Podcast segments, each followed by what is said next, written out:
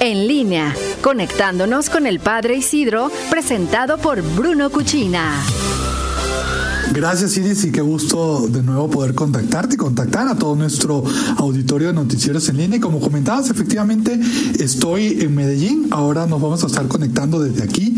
Me han cambiado para trabajar aquí en esta hermosa ciudad. Estamos en el continente americano, estamos más cerquita y con el mismo gusto de siempre compartir todo lo bueno que se genera también a través del Papa Francisco.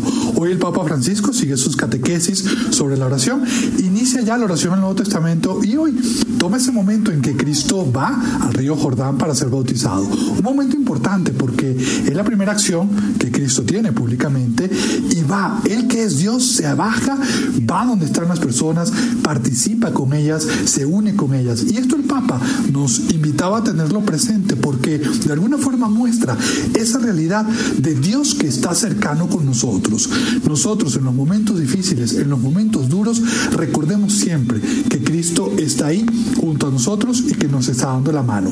No es fácil y a veces nos cuesta un poco verlo, pero no perdamos la certeza de saber que Él está ahí con nosotros y que Él está intercediendo por nosotros ante Dios. De hecho, el mismo Papa decía que hay momentos en que pareciera que nuestra oración está seca, que no nos cuesta comunicarnos con el mismo Dios. Bueno, recordar que el mismo Cristo intercede por nosotros ante Dios nuestro Señor.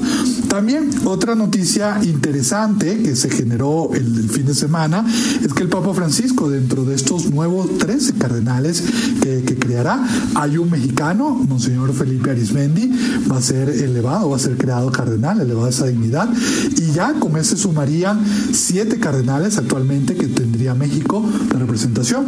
Dos, tres de ellos son electores, es decir, que tienen menos de 80 años y si hubiese un cónclave, ellos participarían ahí en la elección del nuevo Papa, y los otros cuatro son no electores porque tienen más de 80 años, pero también contribuyen y, apoyan mucho al Papa en el gobierno de la Iglesia, que eso es lo que son los cardenales. Son eh, obispos, son personas consagradas y que tienen esta dignidad para ayudar al Papa en la gestión de la Iglesia.